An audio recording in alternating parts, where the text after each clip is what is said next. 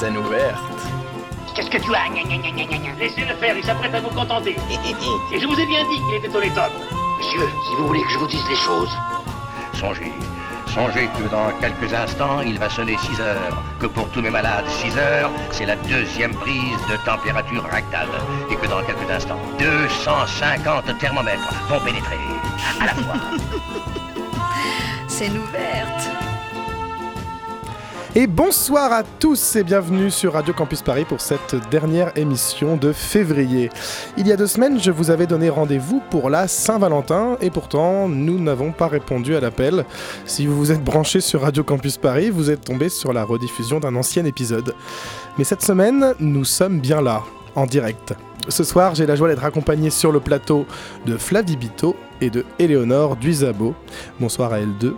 Euh, vous l'attendez avec impatience. Place au programme.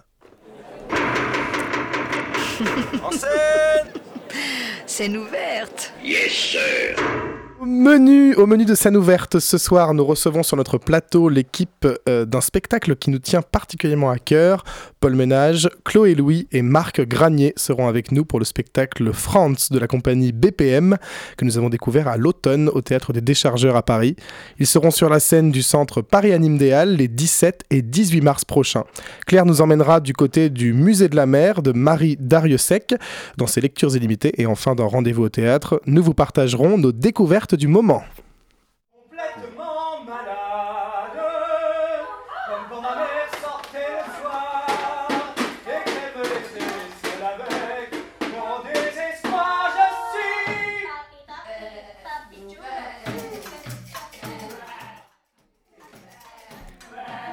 Un voyage sonore et spectaculaire. Dans ce petit écrin qu'est le théâtre des déchargeurs, j'ai été subjugué en octobre dernier. France, la première création de la compagnie BPM, est un petit bijou. Ils sont cinq au plateau, trois bruiteurs, un narrateur et France, personnage muet. Devant vos yeux s'ouvre un univers. Chaque fait et geste de Franz est appuyé par un bruitage. Des boîtes de conserve, du sable, un bout de bois, une cuillère ou encore du papier bulle. Les éléments choisis sont multiples et collent parfaitement à la situation. Tout est fascinant dans ce spectacle. La partition physique que réalise Paul Ménage, la concentration et l'écoute des trois bruiteurs, Chloé Louis, Clara Loret, euh, je crois que je l'ai bien. Non, Clara Loret Para, j'ai oublié un mot. Samy Mori, euh, euh, et en parfaite connexion avec la situation. Louis, encore un piège. Louis Kientz. Kintz, Louis Kintz, euh, le narrateur et sa forte présence, il est le seul à parler, à quelques exceptions près. Euh, et l'histoire est elle aussi poignante et intéressante. On pourrait se dire qu'un spectacle qui s'est plus intéressé euh, à la forme qu'au fond, mais non, tout y est, je vous le dis. Le capitalisme, notre société de consommation, le métro boulot dodo sont pris pour cible. Franz a une vie bien rangée, parfaitement millimétrée, semblable de jour en jour, réglée comme du papier à musique. Il semble être robotisé, mais une pièce vient se bloquer dans l'engrenage. La vie de Franz dérape, le mécanisme dysfonctionne, le métro boulot dodo déraille, Franz doit s'adapter, improviser.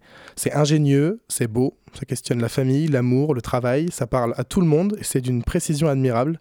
C'est un beau moment de théâtre où le réalisme rencontre le fantastique, où le spectaculaire s'invite dans un monde simple, une scénographie épurée, des accessoires et des ameublements quotidiens, des artistes au centre finalement, sans artifice. Moi j'ai été conquis. Peut-être le serez-vous aussi, puisqu'il rejoue les 17 et 18 mars au centre Paris Anime des Halles. Et ce soir, l'équipe de France est sur notre plateau. Euh, Chloé, Paul, Marc, bonsoir à vous trois. Euh, merci d'avoir accepté notre invitation. Euh, ce spectacle, vous l'avez créé en octobre dernier, donc au Théâtre des Déchargeurs, euh, avec une avant-première avant à Chapelle, Chapelle-Mel, fin septembre. Chapelle-Mel, oui, c'est ça. Oui, c'est ça. Euh, Marc, comment t'es venue cette idée un peu folle? Alors, bah, en fait, avant de, partir euh, réellement sur le, enfin, comment dire, sur l'aventure artistique, moi, ce qui m'intéressait, c'était vraiment réunir ces artistes-là, puisque ce sont des proches et en même temps des gens que j'admire artistiquement, euh, que ce soit, euh, voilà, pour les qualités théâtrales, de mouvement. Euh, on partage un peu ce goût-là et en même temps de la musique, puisque tout le monde dans la compagnie à la fois est comédien et musicien. Et donc, j'avais l'envie de euh, partir de ces talents-là, de partir de cette aventure humaine-là et voir ce qui pouvait en sortir. Il se trouve que moi, j'ai toujours été assez fan des triplettes de Belleville, de Boris Vian, de toutes ces, ces formes euh, un peu ludiques et qui en même temps permettent d'amener des thèmes beaucoup plus profonds et voire tragiques par moments avec ce thème-là. Et donc voilà. Et du coup, j'ai réuni tout le monde avec une trame de base, un style très, euh, très clair au niveau du bruitage et du mime et la narration. Et j'ai vu comment euh, ça se développait en fait en écho, moi dans mon écriture et au ping-pong au plateau, ce qu'ils trouvaient eux. Voilà. Et ce qui est un peu, un peu fou euh, dans ce spectacle, c'est cette ingéniosité et cette précision dans la réalisation sonore. Euh, vous n'avez pas du tout été formé spécialement pour ça, si j'ai bien compris, euh, du moins à l'origine. vous avez cherché directement au plateau, ce que tu nous disais. Ouais, bah ouais, en effet. euh, du coup, les bruiteurs se sont formés vraiment sur le tas et on a eu beaucoup de retours comme quoi. Euh, Enfin, des questions que les spectateurs demandaient, mais alors ils sont bruiteurs au cinéma au final? Alors que pas du tout, vraiment. On a trouvé en répétition. euh, au début, on apportait euh, des, des sachets de pâtes et ce qu'on avait dans notre cuisine pour faire des bruitages, des choses comme ça. Et puis euh, petit à petit, on a trouvé un petit peu le thème euh, des objets. Et puis on s'est entraîné, quoi. Et puis euh, on a trouvé des choses euh, assez drôles. Et c'est venu au fur et à mesure, du coup, euh, au fur et à mesure des répétitions. Oui, oui, vraiment. En fait, euh, moi j'avais l'idée de ce procédé-là, euh, j'avais l'histoire, mais vraiment ce qui était important, c'était de pas arriver avec direct dans ma tête une vision très claire et presque un tout petit peu trop rigoureuse. Je voulais vraiment laisser la place à, à la fantaisie. Et on est vraiment parti aussi d'improvisation. En fait, c'était voilà un dialogue entre l'écriture et l'improvisation. Et euh, ça a permis à chacun d'amener euh, sa fantaisie. Euh, Il y a eu plein de petites pépites ou des moments où on savait pas trop, où les sons étaient peut-être un peu trop plan en plan, un peu trop naturalistes. Et d'un coup, quelqu'un qui prend un objet auquel on n'avait pas du tout pensé, qui était là dans une salle et qui d'un coup le frotte, le, frappe, le, je sais pas. Et, voilà, un espace qui se crée, une, illusion sonore. Et, et d'un coup, voilà, il y a une porte qui s'ouvre et. Et ça, directement, en fait, ça euh, pouvait influencer même l'écriture, juste de ce moment-là, en fait, de cet instant-là.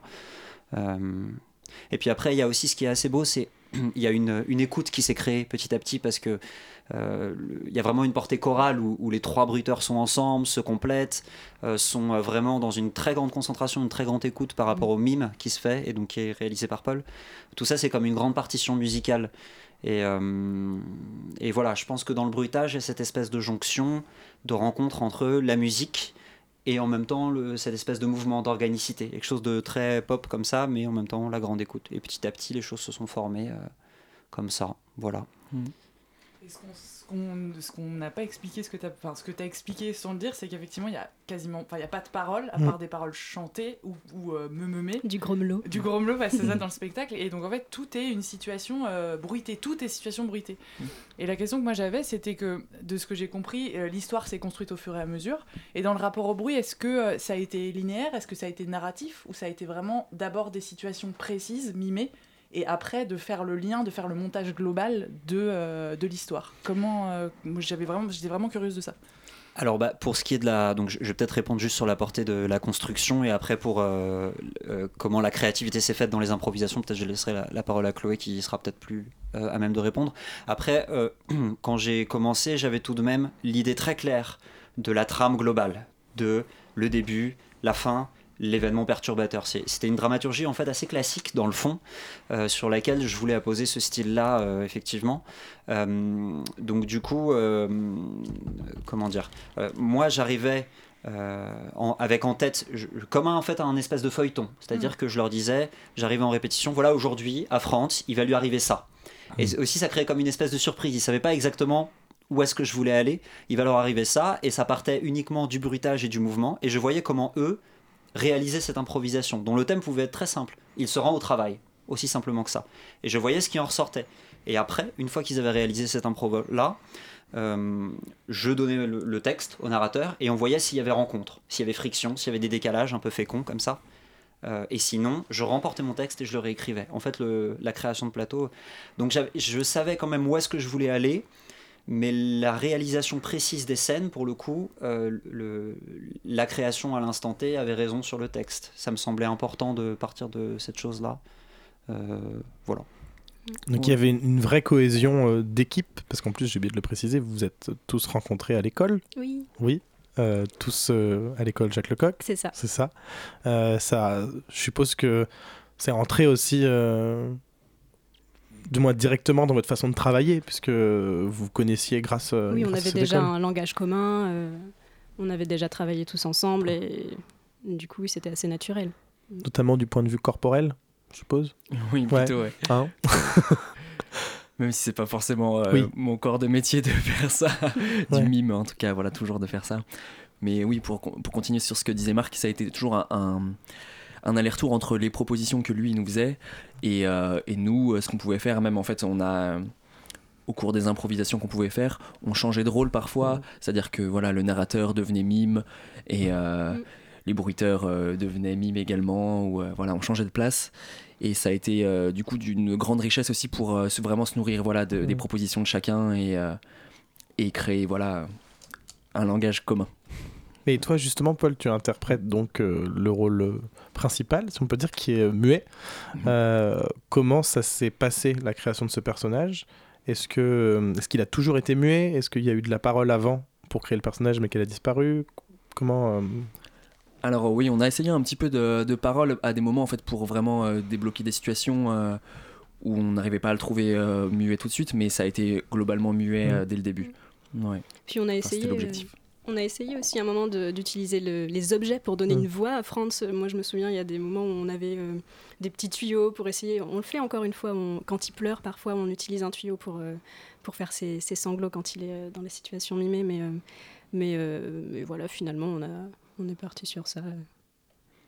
Et ça raconte euh, quand même beaucoup du personnage aussi, euh, Mm. voilà, le fait qu'il soit muet. mais qui s'exprime pas forcément. Mm, mm. que c'est que c'est aussi un c'est aussi un spectacle qui, est- qui parle aussi de la santé mentale et qui parle de la santé mentale dans un dans, une- dans une entreprise dans, dans, dans un engrenage dans lequel on est pris euh, comment la vie nous rattrape comment la vie euh, vient prendre toute la place aussi. Et, euh, et j'imagine que c'est quelque chose qui est venu avec l'histoire c'est pas vous êtes enfin tu t'es pas dit en, en- en créant le spectacle que tu voulais par- parler de santé mentale principalement j'imagine que c'est venu sur l'histoire que tu avais avec euh, les thématiques que tu avais Euh, moi, ce qui m'intéressait vraiment, c'est comment, euh, comment dire, euh, comment réinsérer une forme d'héroïsme dans un quotidien? Comment, lorsque un destin nous rattrape, quelque chose de tragique nous rattrape, donc euh, euh, un deuil, un choix profond à faire, euh, euh, comment ça fait qu'un individu qui est un peu aliéné par son travail, etc., peut soudainement en fait se euh, euh, reprendre, euh, accepter en fait d'être à la hauteur du destin qui lui vient? Euh, voilà. Et, du coup, euh, pour ce qui est du rapport à l'entreprise et euh, ça, c'était une idée que j'avais en tête, mais je pensais pas que euh, on allait trouver une réalisation aussi précise. Il y a des choses qui se sont un peu manifestées comme ça. Par exemple, j'ai réalisé après euh, qu'on ait créé cette partie-là que toute la première partie où l'événement perturbateur n'est pas encore arrivé et où du coup sa vie est rythmée en fait par son travail et il y trouve aucun sens si ce n'est l'optique de grimper dans la hiérarchie. J'ai réalisé après coup que tout notre travail sur le bruitage à ce moment-là était extrêmement percussif, extrêmement rythmé, extrêmement euh, presque martial en fait d'une certaine manière et que au contraire, une fois que l'événement perturbateur euh, advient euh, et que le, deuil fait place dans sa vie, comment, voilà, com- comment à partir de là, bah, les sons ont complètement changé. Donc du coup, j'avais l'idée de base, mais la réalisation et, et ce thème-là s'est creusé dans le travail, quoi. Et toi, Paul, ça a dû être euh, assez fou euh, de faire ce personnage, euh, enfin, en termes de d'expérience de, vi- de vivre au travers d'une création sonore euh, qui, qui est celle de tes partenaires. C'est c'est assez nouveau, en tout cas. ouais, ouais, carrément. Euh, oui, c'est vrai. Bah, en plus, dans la réalisation, on est obligé vraiment de, s'arrêter euh, très souvent, en fait, euh, pour caler les choses ensemble et vraiment les écrire ensemble. Et c'est pas une, écriture très fluide, en fait. Voilà ce qu'on fait ensemble. Mais au final, euh, maintenant, je leur fais tellement confiance que j'ai l'impression de vivre dans une sorte de monde parallèle où euh, mes actions, euh, même quand je touche aucun, jeu- aucun objet, euh, les objets sont là quand même avec moi. et c'est assez agréable. Parce que nous, on doit être vraiment connecté à ce qu'il fait, parce que si euh, il décide de prendre euh, trois verres au lieu de deux euh, dans une séquence, euh, il, il- il doit être bruté ce verre. Mm. Donc vraiment, euh, oui, c'est assez magique comme rapport euh, à la- à l'invisible. Il y a un côté Truman Show, un petit peu, je trouve. Et Euh, orchestre en même temps. mm. Et homme orchestre, enfin, t'as un Ouais. truc qui est euh, lors du collectif, euh, effectivement, de comment on représente quelque chose qui nous dépasse. Enfin, Ouais. c'est- c'est assez fou, je trouve. un, un très beau euh, retour qu'on a eu. Euh, Il y a une scène de flashback durant laquelle le personnage de Franz, enfant, est sur la plage avec son père, et derrière il y a les trois bruiteurs qui font le son de la mer, et puis les mouettes, etc. Euh, voilà, et donc il se joue quelque chose à ce moment-là, mais je ne vais pas en dévoiler plus. Mais l'un des retours qu'on a eu qui était assez beau, euh, c'est quelqu'un qui est venu nous dire Ah, c'est marrant parce qu'on sent que tous, en même temps, y compris les bruiteurs, sont en train de jouer dans leur son et dans les bruitages le drame qui se joue entre les deux personnages. Et alors qu'eux-mêmes sont pas, ré- sont pas en jeu au sens proprement théâtral du terme. Et ça, je pense que c'est vraiment euh, ce que je cherchais, ce qu'on cherchait euh, dans cette espèce de jonction entre une aventure collective humaine, si j'ose dire, euh, et une recherche artistique. Et d'ailleurs, c'est marrant parce qu'il y a effectivement une grande précision, comme le disait Paul, mais il y a parfois certains filages en travail où tout était fait, où tout était extrêmement bien fait, précisément, mais il n'y avait pas cette espèce d'écoute. Et où, bah, en fait, euh, dans le travail, ça pouvait arriver où je disais, bah, effectivement, c'est bien fait, mais euh, ça ne prend pas. La mayonnaise prend pas, je sais pas, il y a un truc. euh, alors que quand ils sont ensemble, il y a vraiment cet élan-là. Euh, c'est vraiment très beau parce que, voilà, le- avec le spectateur, on, f- on- on fait vraiment voyager et à la fin, les gens sortent en disant, mais tiens, en fait, tous participent au jeu. euh, même dans le son, et c'est pas juste faire le bruitage de. Et on a voyagé, on a vu plein d'espaces, plein d'objets, etc. euh, alors qu'il n'y avait rien sur scène, ce qui est quand même, euh, ce qui est quand même marrant, quoi. Voilà. C'est vraiment une histoire de, de- de symbiose pour que ça fonctionne euh, avec toute l'équipe. Et c'est ça qui est assez magique, c'est Mm. quand euh, on a l'impression qu'on oublie les bruiteurs. Que Mm. tout, que tout Mm. l'imaginaire est déjà sur scène et qu'on a que on sait qu'ils sont là, mais qu'on c'est comme s'ils n'étaient pas là, c'est que ça, ça se crée malgré, euh, malgré le tout en fait. C'est c'est assez magique. Bien sur ces paroles fabuleuses de Flavie, je propose une petite pause musicale euh, et on se retrouve juste après avec l'équipe de France.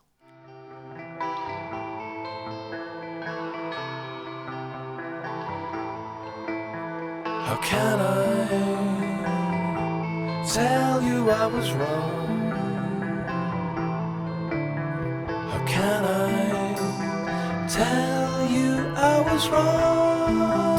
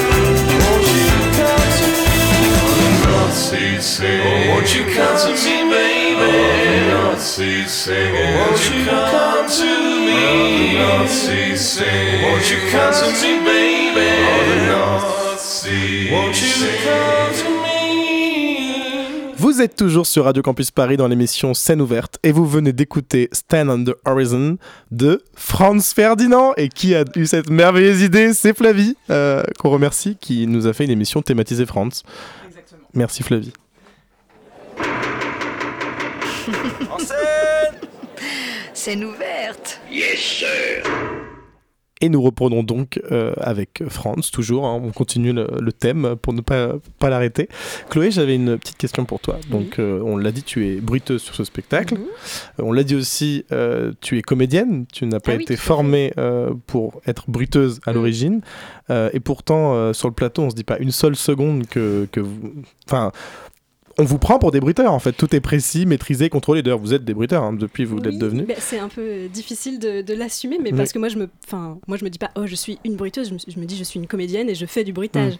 Euh, parce que aussi on, on- on joue euh, pendant euh, les séquences, enfin on, on joue plein de personnages différents, enfin moi j'en fais je sais pas combien, on fait des personnages, des animaux, enfin vraiment on, joue beaucoup, donc c'est vrai que ça se mélange le bruitage, le jeu, etc. Donc mais, euh, mais oui, c'est quelque chose que j'ai appris euh, au cours des répétitions et qui, qui m'intéressait. En fait, on, a, on, avait un, on- avait un peu vu ça à l'école, mais très très très vite. Mm. Et c'est vraiment un sujet qui nous avait euh, un peu fait pétiller. Quoi. On avait envie d'aller plus dessus. Et, Ça avait euh, posé une graine euh, quelque ouais, part dans le ça, cerveau. c'est ça. Et, euh, et du coup, c'était vraiment, vraiment très, très intéressant de, de chercher par nous-mêmes parce que moi, j'avais fait un petit peu de recherche sur le bruitage du cinéma, etc. Mais comme on n'utilisait pas les mêmes objets qui n'étaient pas forcément fabriqués pour faire un son extrêmement précis, là, c'est très stylisé. On utilise des, euh, des objets de- de- d'un atelier, d'un garage, comme on peut en trouver chez soi.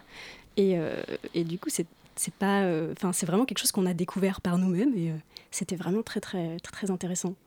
Et alors, comment ça se passe mentalement, mentalement pardon, une Mhm. représentation? Est-ce que c'est comme une partition de musique Euh, Mhm. Qu'est-ce qui se passe dans, dans votre tête quand le spectacle se lance pour savoir précisément tout ce qui va se dérouler? Moi, je pense pas à ce qui va se passer ensuite, forcément. Enfin, c'est vraiment, on est très, très, très concentré sur Paul qui joue. On est toujours sur lui ou sur Paul ou sur Louis qui fait la, la narration. Euh, donc, c'est vraiment dans l'instant, quoi. Euh, on a, on- notre partition, elle est dans nos mains. Moi, il y a des moments où je, je me lève, je vais vers un objet, vers, euh, vers l'étagère, vers le tréteau. Je sais même pas pourquoi, euh, à ce moment-là, pourquoi je me lève, mais mon corps se souvient que c'est à ce moment-là que je me lève et que je vais chercher euh, la lime à bois. Euh, et donc, c'est très, très. très très dans l'instant, très très connecté à ce qui se passe sur le plateau. Euh, mais euh, mais c'est très euh, oui. Et c'est- ce qui est fou, c'est qu'en fait, tout, euh, tout le matériel de bruitage, qui est Mm, quand même mm, sur un tout petit espace, Mm. et vous êtes trois. Oui, on est trois. Il faut faire très attention aux chutes et aux objets qui s'entrechoquent. Moi, je sais que je suis très très attentive. Enfin, c'était au, au tout début des représentations, on avait des objets qui tombaient, qui s'entrechoquaient, forcément parce que on est on est à la fois en train de regarder devant nous et de regarder sur sur notre table. Enfin, et euh, et oui, c'est très c'est très délicat en fait. Euh, les, objets ont un peu une place maintenant, euh, qu'on a quand même fait, on a fait 12 dates. Euh, et, je suis très attentive avec Samy qui est tout le temps à côté de moi à, faire attention quand l'autre bouge, à poser tout- tout doucement pour pas qu'on entende un bruitage qui n'existe pas. Si je repose un objet, il faut pas qu'on entende que je repose l'objet. Ouais, c'est Euh, donc quoi. oui, Si voilà, le- donc le il faut être bruit est- est exactement, exactement. Oui, moi je sais qu'un jour ma, ma chaussure a, a couiné et ça m'a. Comment réagit Paul? Une souris passe. Et, et vraiment, ça m'a, ça m'a, j'étais, j'étais perturbée parce que c'était pas censé faire du bruit. Enfin, Ça n'était pas censé couiner Normalement, c'était pas prévu En plus, Mais c'était bon. un moment assez mélodramatique, Oui, donc euh, c'était Oh là très là. drôle. Mais bon, les gens n'ont pas forcément euh, noté ça après, Mm. donc euh, ça va. Parce que même, euh, tu parlais de ton corps qui se souvient, même des fois Mm. sur vos trajets jusqu'à un objet, il y a un objet qui vous attend au passage. Enfin, tout est, c'est tout un, tout est millimétré, tout est cho- une chorégraphie pour aller jusqu'à euh, la, li- la- tu disais la, La lime à bois. la lime à bois. en fait, tu passes par un seau d'eau euh, que tu dois renverser. euh, oui. Tout est c'est assez fou euh, toute la Mm, mm, partition corporelle aussi. Enfin, qui la- s'est faite euh, instinctivement au fur et à Mm. mesure des répétitions parce qu'on s'est pas dit ah à ce moment-là euh, le saut doit être là c'est que le saut était là donc euh, enfin après on a un petit peu réarrangé l'ordre des objets où étaient les objets pour qu'ils soient plus accessibles on a des petits des petits crochets pour faire tenir les tuyaux en PVC pour pas qu'ils tombent moi oui au tout début des représentations à un moment j'ai glissé sur un tuyau qui était à terre et donc j'ai failli vraiment, comme quand on glisse sur une peau de banane, vraiment euh, à ce moment-là, et ça aurait été vraiment dramatique parce que bon, ça prend beaucoup de focus. Euh, et donc voilà, on a, on a quand même nos objets qui sont bien organisés, etc., à leur place euh, pour pas, oui, pour qu'ils fassent leur, leur travail, rien d'autre. Et ce qui m'a impressionné avec ces objets, c'est à quel point, des fois, je me disais, mais c'est dingue, c'est exactement le son dans la vraie vie. Et je me disais, mais comment. C'est co- non mais c'est combien d'heures de recherche pour trouver Ouais, pour savoir exactement. que si tu grattes un tube de PVC euh, c'est comme si euh, le gars allait marcher sur euh, des grains de sable d'à peu près euh, 300 3 mm de diamètre et pas plus non mais il y a des trucs non c'est pas du tout ça en plus je viens de dire une, vraiment une énormité Euh, mais C'est mais c'est plutôt une chaîne maillon. voilà. Quand je vous dis que c'est clair. devenu son métier, vraiment. euh, Non, mais je veux dire, c'est ça, j'ai été assez impressionné par ça. Comment. com- Enfin, on l'a dit, c'est un long travail, mais comment on, trouve à chaque fois l'objet. euh, On se réveille un matin et on se dit, tiens, aujourd'hui, je vais faire gratter un tube de PVC. Non, c'est plutôt on cherche euh, justement euh, l'endroit où on veut que ça se Mm. passe, où euh, l'objet est vraiment abruté. Et euh, Marc nous dit non, non, pas ça, peut-être un peu plus ça, ou alors peut-être un peu plus doux, un peu plus fort. On essaye et on essaye, on essaye, on essaye. Et ça se passe dans les deux sens? Est-ce que des fois, il y a un bruitage et on se dit, hmm, qu'est-ce qu'on pourrait faire de ce bruitage? Ou est-ce que des fois, c'est plutôt tout le temps, euh, ah, il y, a, il y a ce bruitage à réaliser, avec quoi on va le réaliser? Oui, oui, c'est arrivé aussi, euh, vraiment dans ce sens-là aussi, de euh, se dire oh, Banco, on a un son génial, il faut qu'on trouve un moyen de le placer.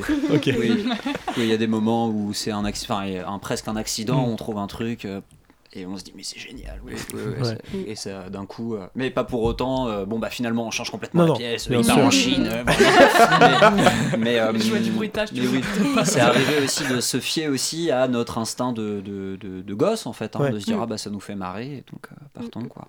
Ce qui est une transition formidable vers ma question suivante, qui je trouve que ce spectacle euh, peut plaire autant à des adultes qu'à des enfants. Et je me demandais si ça faisait partie de vos, vos ambitions euh, aussi d'avoir une programmation jeune public peut-être sur ce spectacle. Complètement, complètement. En fait, euh, on... parce qu'il y a cette portée hyper ludique de l'imaginaire, parce que mine de rien, en fait, euh, tout à l'heure quand j'évoquais cette idée de d'élan collectif, moi je considère réellement que le spectateur aussi participe à cet élan-là, parce que mine de rien, il y a beaucoup de gens qui sortent en disant c'est vachement bien, c'est drôle, mais alors euh, il faut, on imagine du coup, enfin rien n'est donné puisque rien n'est. Et, euh, et je trouve que cette portée de l'imaginaire euh, parle bien aux enfants, ce côté ludique-là. En plus, il y a quand même un gros thème dans la pièce qui est de euh, devenir, de se réaliser soi-même en fait, de, euh, de, se de prendre conscience de, euh, de la spécificité de sa propre existence, de voilà c'est mon destin, qu'est-ce que j'en fais, qui suis-je? Et, euh, et en plus transposé de cette manière un peu ludique, un peu BD, etc. Donc je pense que ça peut tout à fait parler à des enfants. Et d'ailleurs dans la première qu'on a fait à Chapelle-Mel, à Alençon, qui est un lieu génial, euh, on, a- on avait plusieurs enfants qui étaient là et qui en fait effectivement euh, aiment bien, quoi, accrochent. Alors après chacun perçoit... reçoit ce qu'il en reçoit mais d'ailleurs on a une séquence euh, ça j'ai- aucune honte à, à l'admettre on a une séquence qui est directement inspirée d'un épisode d'Astérix Euh, C'est lequel un moment où Franz euh, attrape son patron et fait comme Ah ça. oui, dans les douze, Voilà. travaux de. oui. tout à fait Oui. voilà Oui. Alors, je vous laisse imaginer ce que c'est le car vous n'avez pas l'image. Nous, on l'a eu. Voilà, donc euh, à vous de, la- de vous la représenter. On fait mieux les bruitages hein, dans le oui, oui c'est pas, moi qui la fait c'est vrai qu'effectivement, je trouve que ce qui est assez exceptionnel dans le spectacle, c'est la réactivité que ça peut créer chez le public aussi. Mm. Et je pense qu'effectivement, pour les enfants, euh, pour les ados aussi, parce que je trouve que c'est un, un- un spectacle qui parle aussi aux adolescents, ce- cette question de devenir, quel choix on fait pour soi. Et, euh, et je trouve ça génial parce que ça recrée chez l'adulte. Enfin, en tout cas, moi j'étais à côté de Thibaut et tous les deux, on est assez réactifs. Thibaut plus que moi, Mm. je dois le dire. Euh, je dois dire que Et je on suis assez était réactif. surréactifs au spectacle et je trouve que c'est hyper important d'avoir des spectacles comme ça qui créent, euh, qui, qui, dont on remarque l'inventivité et qui créent une espèce de réaction directe contact très chimique, très très euh, tactile presque avec euh, avec le avec les gens qui jouent, avec vous, avec euh, avec toi aussi par par dérivatif. Et je trouve que c'est j'ai moi j'ai pas dit j'ai pas fait de chronique, mais je voilà je vous remercie aussi parce Oui, que c'est sachez que non, Flavie voulait faire une chronique, c'est juste moi qui ai pris le devant. Genre, On s'est battu fait- pour savoir qui va faire la chronique. Euh, J'ai gagné au et voilà. Et elle était très belle, merci beaucoup. Donc voilà, je voulais dire euh, que l'inventivité de ce spectacle est, Hmm. une, est très rare. Et c'est ce, ce genre de spectacle qu'on voit et qu'on se dit, mais j'aurais, j'aurais tellement aimé faire ça. Et je suis trop contente que ça existe parce que Hmm. c'était dans ma tête et ça existe. Donc euh, voilà, Je- entre parenthèses, voilà. Non mais c'est vrai qu'il y a une certaine fascination. Il y a un truc où moi vraiment, j'étais dès le début, j'étais fasciné. Je me disais, Oh, mais c'est vraiment, je pense que Ouais. la phrase qui est revenue dans ma bouche, c'est mais c'est génial. C'est-à-dire que chaque fois, je me disais, mais waouh, mais c'est cette idée. Enfin voilà. Et du coup, forcément, quand ça crée déjà la fascination, derrière, on a on a envie de de- d'encore plus y croire, d'encore plus être avec le le, le spectacle devant nous parce qu'on est on est complètement euh, open quoi. Ça crée truc, euh, l'aventure. C'est un spectacle qui crée Mm. l'aventure euh, collective. on est en train de discuter entre nous Ouais. du spectacle. Et alors, on parlait de la mémoire corporelle. Ce spectacle, donc, il était, enfin, vous l'avez joué en octobre. Depuis, il n'y a pas eu de nouvelle représentation là. Non. Et donc, vous le reprenez en mars. Oui. Comment ça se passe sur un spectacle aussi euh, millimétré Euh, Est-ce qu'il y a énormément de répétitions? Est-ce qu'au contraire, le corps, oh, c'est magique, il se souvient de tout? Euh, Comment ça se passe pour la reprise d'un spectacle comme celui-ci? Ben alors, euh, le, le corps se souvient, ça c'est certain. Euh, les choses mûrissent aussi, infusent, comme dans du thé, si j'ose dire. Euh, après, c'est clair qu'il faut des répétitions un peu en amont, ne serait-ce que techniquement, parce qu'il y a beaucoup de choses, aussi parce que, comme toute chose qui demande une très grande sensibilité, parce que j'estime que ça demande quand même une certaine sensibilité, il faut vraiment que chacun individuellement sache précisément ce qu'il a à faire pour ensuite être avec les autres. Euh, donc ça demande un travail. Après voilà, moi j'ai fait le choix parce qu'on a eu cette première euh, session de, de représentation du coup des chargeurs en octobre dernier. Et D'ailleurs je tiens à les remercier. Euh, j'ai fait le choix de me dire bon bah voilà, on a bien bien travaillé en amont. Il y a beaucoup de choses qui se sont. euh, la pièce vit hein, quand même vu que euh, il y a quelque chose de musical, mais c'est ensemble donc en fait euh, voilà c'est très vivant. De dire voilà balisons sur une semaine et en fait avant les dates donc qu'on va jouer en, en, en mars 17 et 18 mars. 17 et 18 mars exact. Euh, en fait de baliser simplement une semaine où on va travailler intensément tous ensemble ce qui va nous permettre de bah, euh, se retrouver ensemble mais euh, voilà sans nécessairement rechercher l'exact même rythme l'exact même chose parce que ce que je crains c'est la mécanisation. Ça arrive souvent sur des reprises de spectacle voilà de juste faire le travail qu'il faut pour que ce soit prêt mais voilà en laissant la possibilité que ça a évolué ça ait grandi que ça vive Et est-ce que euh, la compagnie BPM euh, a de futurs euh, projets en cours ou en gestation? Tout à fait. ouais. Tout, tout, tout, tout. Oui. Est-ce qu'on peut en parler ou pas du tout? Euh, alors là, c'est vraiment à l'étape euh, De- de gestation. De, de gestation, euh, j'ai réuni une équipe, euh, voilà, et donc Ouais. j'ai une idée. euh, ce sera toujours euh, autour d'un croisement entre euh, texte, mouvement et son. Euh, ce sera toujours l'histoire d'une personne euh, sur laquelle euh, la foudre tombe, si j'ose dire, et un destin qui se présente. Euh, mais ce sera pas la même histoire, ce sera pas exactement le même style, mais voilà. Mais il y aura toujours cette portée de l'imaginaire et du choral. Hâte. Bah oui, hâte de, de découvrir ça. Euh, mais en attendant, déjà, les spectateurs, enfin nos auditeurs peuvent devenir spectateurs euh, de la compagnie BPM en venant vous voir les 17 et 18 mars au centre Paris Anime des Halles. Pour réserver, ça se passe comment euh vous pouvez retrouver sur nos réseaux sociaux, sur Instagram et Facebook, il y a un- le numéro de téléphone du centre Paris Anime. Euh, Il y a aussi un mail euh, que je peux donner maintenant. Sur... Oui, allez, on peut le donner maintenant. On pourra de toute façon euh, le réécrire. Bon, Oui, de toute voilà. façon, sur les réseaux sociaux déjà, Facebook et Instagram. Oui, c'est ça, on La a- compagnie il y a- BPM. Voilà. Battement par minute. Et oui, vous ne l'aviez peut-être pas remarqué. Euh, maintenant, vous le savez. Là, je suis en train de broder le temps qu'elle cherche Voilà, le mail. les et, en vrai, et en vrai, et en vrai, on est plutôt Je bon dans le timing. C'est euh, alors pour réserver par mail, c'est c a léal actis a c t i s c e point org et par téléphone au 01 40 28 18 48. Quel professionnalisme. Voilà. Donc, euh, courez-y. Nous, on a adoré. Je pense que vous l'avez entendu. Donc, vraiment, euh, 17 et 18 mars prochain. Merci beaucoup, Chloé, Paul et Marc, d'avoir accepté notre invitation. Euh, tout de suite, j'ai envie de laisser la parole à Claire, puisque c'est l'heure de ses lectures illimitées. Je cherche à dire euh, ce que je ne peux pas dire dans la vie, que je ne peux dire que seul. C'est mes livres qui, qui me fait sortir de, de tôle. The young actors today are so ghastly, uninteresting, boring, tedious. J'ai besoin d'abord d'être hors de chez moi et puis d'avoir un bruit extérieur qui est apaisant, qui est agréable. They know nothing about their culture, they know nothing about the great legends of the past. Et surtout que c'est un café. On joue au tiercé. Évidemment, j'ai envie de casser l'ordre. Je n'ai jamais su lire le théâtre. Personne ne sait lire le théâtre. Nous ne sommes pas metteurs en scène, nous ne sommes pas comédiens. Alors moi, vous, nous, qui ne lisons sans visée ni vision de rien, qui lisons pour le simple plaisir de lire, comment recevoir un texte théâtral? Où est le plaisir dans la lecture d'une pièce? Aujourd'hui, nous allons tout à la fois donner une réponse et donner envie, en vous invitant à une visite guidée d'œuvres rares, méconnues, peu vues, peu lues. Bienvenue dans les lectures illimitées, bienvenue dans le musée de la mer de Marie Dariussec.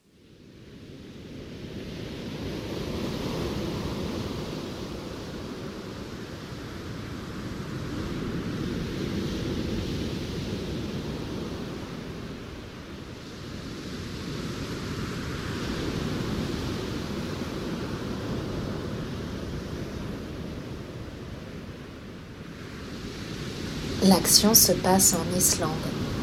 Man et May vivent à la campagne, en bord de mer. Ils sont libres. Dans le sous-sol de leur maison habitent des animaux marins. C'est le musée de la mer du titre. Will et Liz viennent de la ville. Avec leurs deux enfants siamois, Limi et Lolo, ils se réfugient chez Man et May, leurs amis de longue date. Partout ailleurs, c'est la guerre. Il n'y a plus à manger, on ne peut plus circuler, tout le monde vit dans la peur, la peur d'avoir faim, d'être bombardé, d'être envahi. Marie Dariussec écrit Le musée de la mer en 2006, c'est une pièce de commande, et sa seule et unique œuvre théâtrale à ce jour, qui sera créée par le metteur en scène français Arthur Nosiciel en Islande, à Reykjavik, avec les acteurs du Théâtre national d'Islande.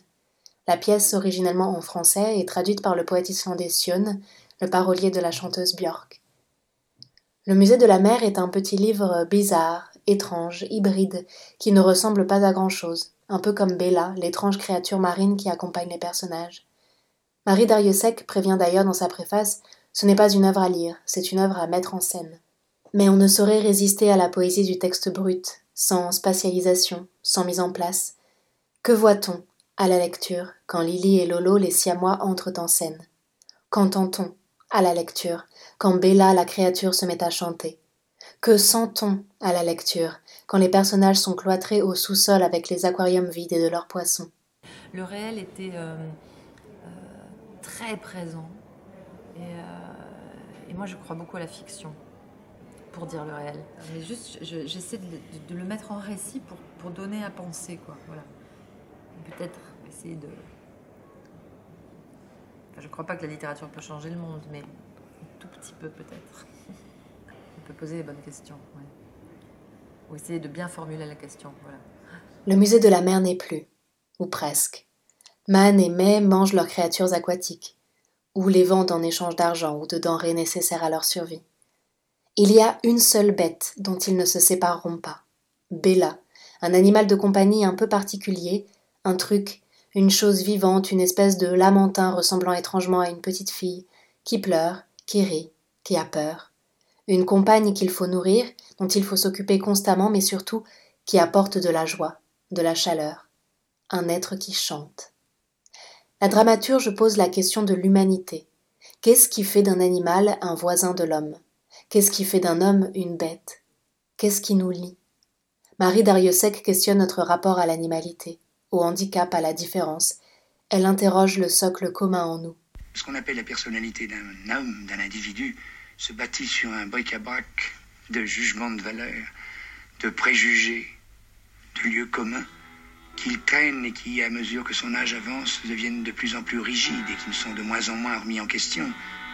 Et quand une seule pierre de cet édifice est enlevée, tout l'édifice s'écroule. Il découvre l'angoisse. Et cette angoisse ne reculera ni devant le meurtre pour l'individu, ni devant le génocide ou la guerre, pour les groupes sociaux, s'exprimer. L'action se passe en Islande, mais elle pourrait se passer n'importe où. N'importe où où les bombardiers grondent, où les civils vivent dans la crainte des policiers, où les forces armées peuvent pénétrer un territoire de paix. J'avais prévu d'écrire cette lecture illimitée avant l'invasion de l'Ukraine par la Russie et la guerre aux portes de l'Europe. Elle résonne d'autant plus aujourd'hui que le conflit est là, tout proche, que les guerres lointaines deviennent désormais voisines. Les frontières, géographiques et symboliques, sont piétinées. La crainte du bombardement, de la faim, du dernier retranchement est plus que jamais d'actualité. Et la question demeure. Qu'est-ce qui nous lie? Il est bien petit le geste artistique face au char d'assaut. Elle est bien légère ma chronique face aux images sanglantes de la guerre, la vraie, celle qui détruit, exile et tue. Néanmoins, j'ai l'audace de croire à la force de la parole et à l'importance que peuvent avoir les mots. Se dire que nous sommes là, vivants, ensemble. Se dire que nous avons peur, certes, mais que la peur collégiale galvanise. Nous ne sommes pas seuls. Nous sommes des êtres debout face à la mer écumante et qui, malgré le bourdonnement des avions de chasse, avons la force de croire. De croire profondément et indéfectiblement en ce qui nous lie, en ce qui fait terre commune, en la mer face à nous, la terre sous nos pieds et les étoiles sur nos têtes.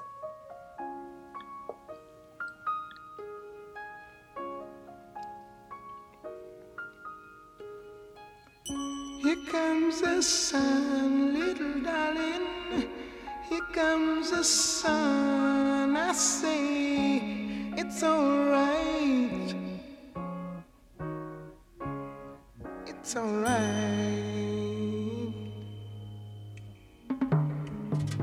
Here comes the sun, little darling.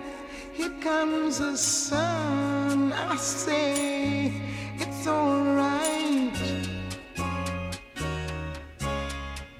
Little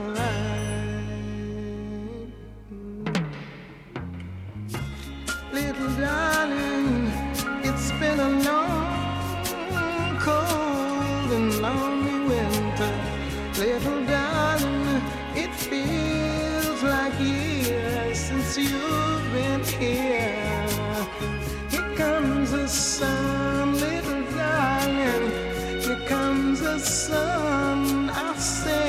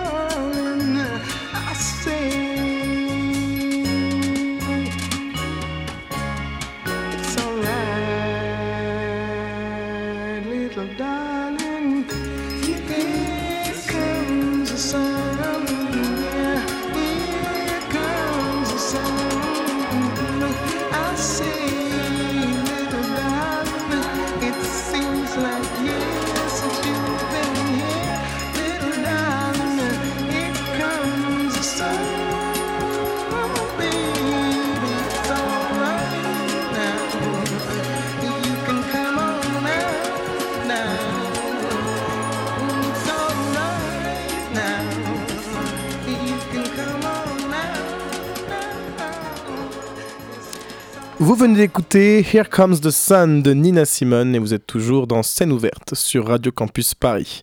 Je viens euh, d'apprendre pendant cette pause musicale que euh, le spectacle France jouera cet été à Avignon à la Scala Provence, qui est une salle de la Scala Paris, qui ouvre une salle euh, à Avignon. Ils joueront à 18h, voilà, donc vous avez plusieurs possibilités pour les voir. La salle euh, du Centre Paris Anime des Halles, les 17 et 18 mars. si, vous n'avez pas compris, vraiment, vous, vous, ne suivez pas cette émission. Et, euh, et donc cet été, euh, pendant tout le mois de juillet, pour le Festival d'Avignon. Tout de suite, c'est l'heure de notre rendez-vous au théâtre. J'aimerais aller au théâtre, mais je sais pas quoi voir. Ça tombe bien, c'est l'heure de rendez-vous au théâtre. Rendez-vous au théâtre Tous les 15 jours, on vous partage nos coups de cœur. Rendez-vous, rendez-vous au théâtre. Et pour commencer ce rendez-vous au théâtre, je laisse la parole à Éléonore. Et oui, cette semaine, je vous parle d'un spectacle tout à fait génial qui s'intitule Les gros patinent bien, cabaret de carton. C'est un spectacle qui est écrit et interprété par Pierre Guillois et Olivier Martin-Salvant, qui ont également écrit Bigre. Alors, le principe peut paraître fou à l'écrit, et bien il l'est encore plus en pratique. C'est un spectacle où tous les décors et même quelques costumes sont décrits sur des bouts de carton. Alors que ce soit un sapin, un anorak ou même une trottinette, tous ces éléments sont simplement écrits au feutre noir sur un bout de carton et nous voilà transportés. Alors l'histoire Wow. suit un roi shakespearien qui, dans un anglais en chamallow un peu inventé, ce qui donne oh voilà pendant tout le spectacle. Voilà donc ce roi part à la recherche d'une sirène dont il est tombé follement amoureux. Drôlerie de ce spectacle, il y a deux comédiens sur scène. Un qui est assis et qui interprète le roi, et qui est toujours dans son anglais en yaourt, et son acolyte qui est lui simplement vêtu d'un maillot de bain et qui court et qui traverse le plateau en long, en large et en travers à la recherche du carton parfait et qui interprète tous les personnages. Voilà, franchement au départ je me suis dit qu'ils allaient quand même pas tenir 1h20 avec des bouts de carton, mais qu'est-ce que je me suis marrée Il n'y a pas 30 secondes sans que la salle pouffe de rire. Voilà, ces deux comédiens ont une énergie indéfectible, c'est un réel bonheur. La pièce, c'est vraiment un jeu auquel les spectateurs sont conviés, car euh, les lumières restent allumées pendant tout le spectacle dans la salle. Et il y a aussi beaucoup de travail sur les différentes échelles du carton, etc. Le comique de répétition, les gags physiques et visuels. Et enfin voilà, on est vraiment pris à part entière dans ce récit de carton incongru. Je ne peux que vous conseiller d'aller voir Les Gros Patines Bien au théâtre Tristan Bernard, les mardis et mercredis à 20h, les vendredis et samedis à 19h. Et le spectacle se joue jusqu'au 30 avril 2022. Ok, c'est parti Moi, je continue avec euh, une comédie aussi. On reste dans, dans, dans la- dans le thème. Cette semaine, j'ai été replongé dans le Berlin des années 60. Ça commence pas comme une comédie. Euh, je ne parle pas de la vraie vie, hein, euh, parce que cette semaine, bon voilà, mais bien d'une pièce de théâtre. Je suis allé voir Berlin Berlin au théâtre Fontaine, une comédie très bien menée, avec des comédiens vifs, talentueux et drôles. Ce spectacle a tous les codes d'une comédie qui fonctionne, des gags visuels, des quiproquos, des situations cocasses, pas de carton, mais un couple qui souhaite passer le mur à Berlin-Ouest. Et pour ce faire, ils ont un plan, passer par les caves d'un officier allemand en cassant les murs. Voilà. Euh, L'aventure ne va évidemment pas être aussi simple que prévu, euh, mais c'est très très drôle, vraiment. On passe euh, un très bon moment. L'histoire prend au fil de la pièce et nous embarque petit à petit. Euh, c'est au Théâtre Fontaine. C'est tous les soirs, ou presque. Je ne sais pas jusqu'à quand ça joue, mais ça joue en ce moment et je pense que ça joue pendant un certain temps. Donc voilà, allez-y. Au théâtre Fontaine, ça joue quasiment tous les soirs. Ouais, c'est ça. On est tranquille. Oui, oui, on est assez tranquille. tu sais que tu trouveras en vrai, je, je, je prends pas trop de risques. voilà, voilà. Et ben moi, je suis allée au déchargeur pour ne pas changer. Ah. Parce que ne- je ne suis jamais déçue au déchargeur. Et je suis allée voir euh, hier soir la première de Arrête, je vois la parole qui circule dans tes yeux, qui est un spectacle de Claire Lapère-Mazera avec euh, Capucine Baroni et Théodora Marcadet.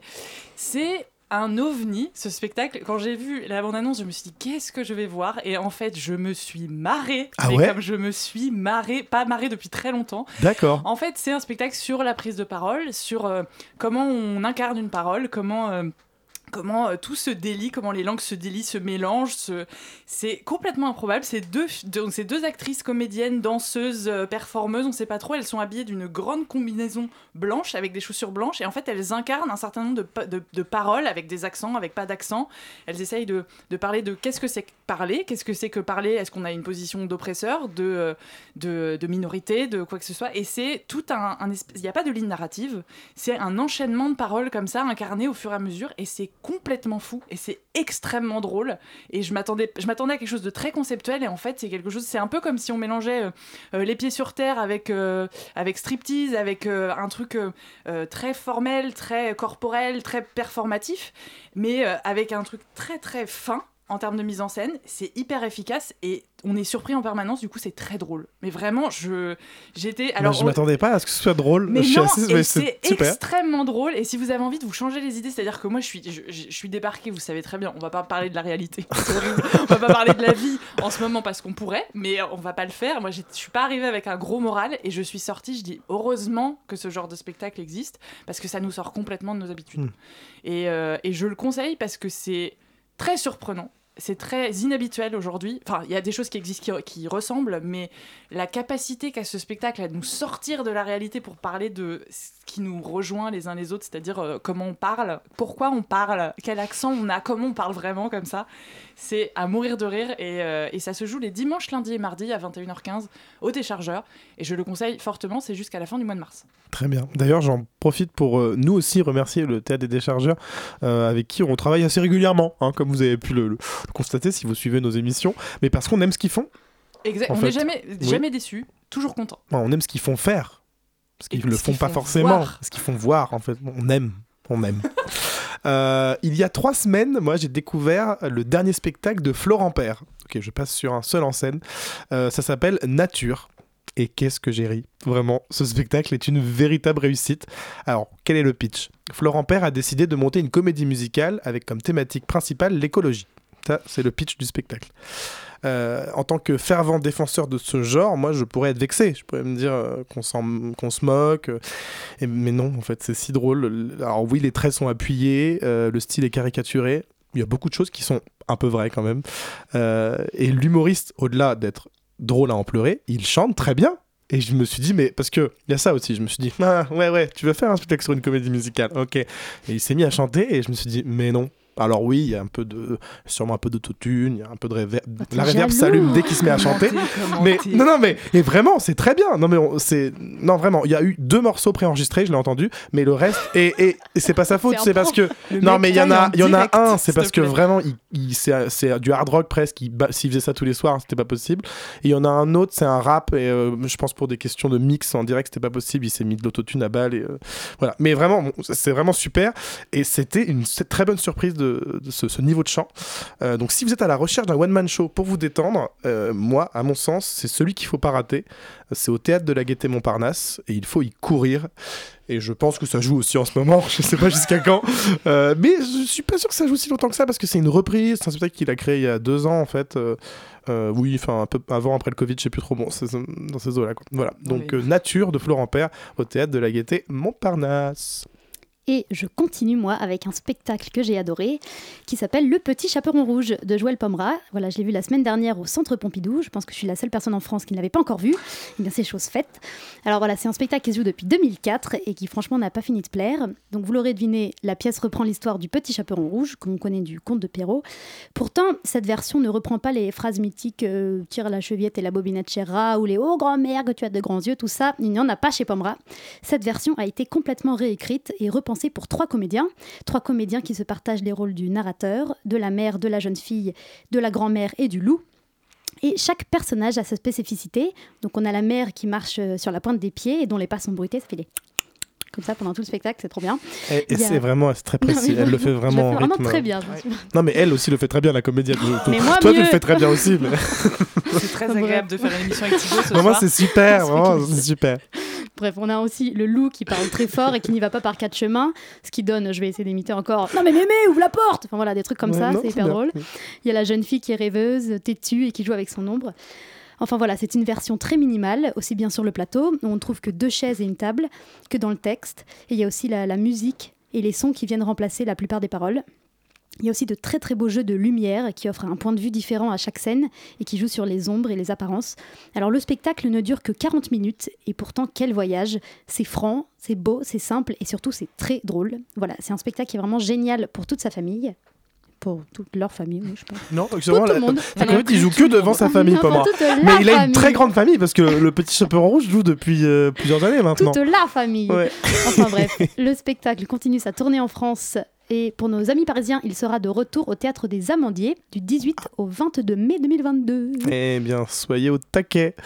Et alors, encore un autre spectacle. Oui, bah oui, mais le problème, c'est que quand on annule une émission, euh, c'est que derrière, bah, on a un mois de, de propositions à Et faire on découvrir. A du bagage. à Voilà, et donc là, et encore, et encore, hein, sachez que j'ai dû euh, écrémer des choses en arrivant, parce que moi j'ai même dû faire des choix. enfin, On l'a retenu par la force de Ah là là, mais genre, sinon, euh, sinon on faisait une heure de rendez-vous au théâtre, et ça c'est pas possible non plus, hein, il, faut, il faut se rendre à l'évidence. Alors moi, début février, j'ai découvert la nouvelle adaptation de Comme il vous plaira de Shakespeare, actuellement au théâtre de la Pépinière. Et quelle découverte, encore une fois, j'ai l'impression de me répéter à chaque fois, mais, parce que c'est drôle, c'est jeune, c'est intelligent, c'est pluridisciplinaire. Et ça, vous savez que j'aime bien. Euh, la mise en scène euh, de Léna Bréban euh, est dynamique et ingénieuse. Il y a plein d'idées.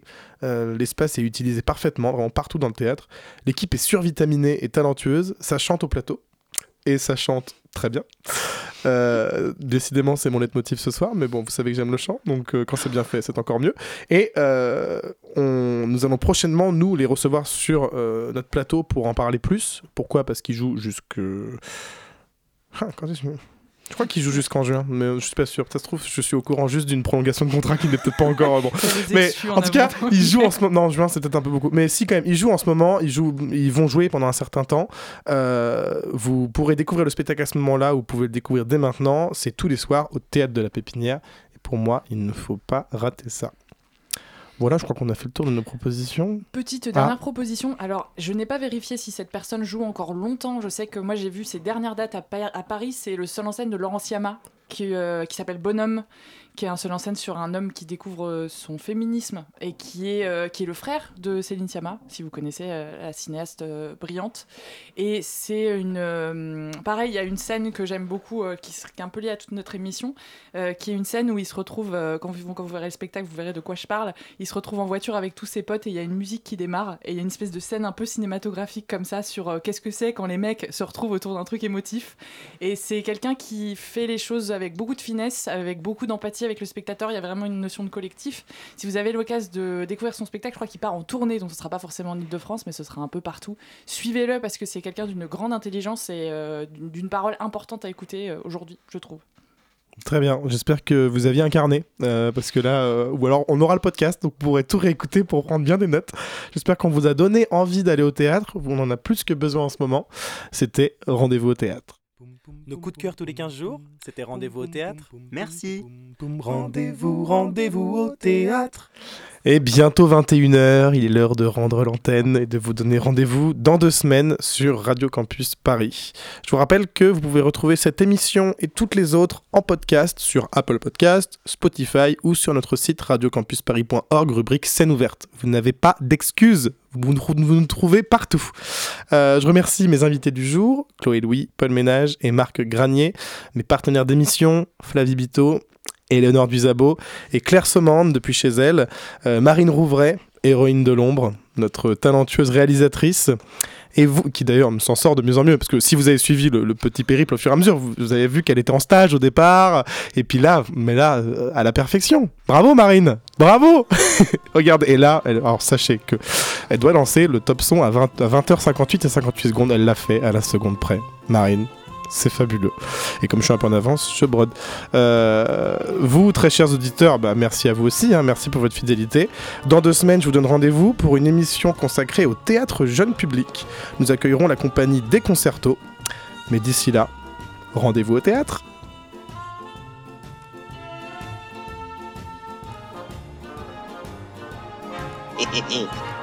Scène ouverte. Qu'est-ce que tu as? Laissez-le faire, il s'apprête à vous contenter. Et je vous ai bien dit qu'il était honnête homme. Monsieur, si vous voulez que je vous dise les choses. Songez, songez que dans quelques instants, il va sonner 6 heures. Que pour tous mes malades, 6 heures, c'est la deuxième prise de température rectale.